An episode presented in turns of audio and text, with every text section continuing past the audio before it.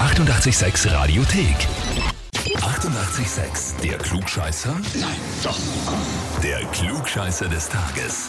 Ab geht's ins Weinviertel nach Hollerbrunn zu Jessica. Guten Morgen, Jessica. Hallo, Wer ist denn die Elisabeth? meine Arbeitskollegin.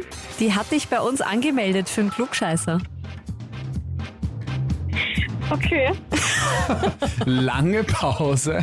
Sagt dir das ja, Sie was? sitzt nämlich gerade neben mir. Sie sitzt gerade neben dir. Hallo schön. Elisabeth. Hallo. Magst du der Jessica sagen, mit welchen Worten du sie bei uns angemeldet hast oder soll ich vorlesen? Ganz gern voll. Jessica, die Elisabeth meldet dich an mit den Worten, sie weiß, dass Sonnenblumen sich gegenseitig anschauen, wenn sie die Sonne nicht finden und eine Motorsäge per Hand schleifen kann. Das soll quasi bedeuten, du glaubst, du weißt alles. Weiß ich kann alles. Sie kann alles. Kannst alles und weißt alles. Naja, das weiß ich nicht, ob ich alles weiß. Wollen wir es auf die Probe stellen? Ja, können wir. Ja!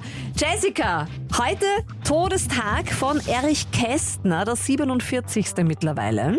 Sagt dir Ja. das was? Also der Erich Kästner? Gar nicht. ist hauptsächlich für seine wunderschönen Kinderbücher bekannt. Vielleicht kennst du das fliegende Klassenzimmer oder Emil und die Detektive oder das doppelte Lottchen, irgend sowas in der Richtung.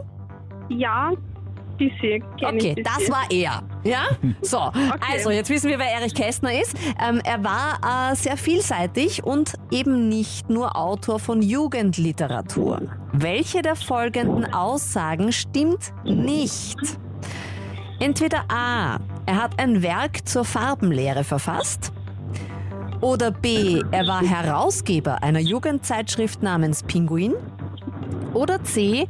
Er hat düstere satirische Gedichte geschrieben. Was stimmt nicht? Ich glaube B. Jugendzeitschrift namens Pinguin macht er Ja. nicht. Warum? Glaubst du das?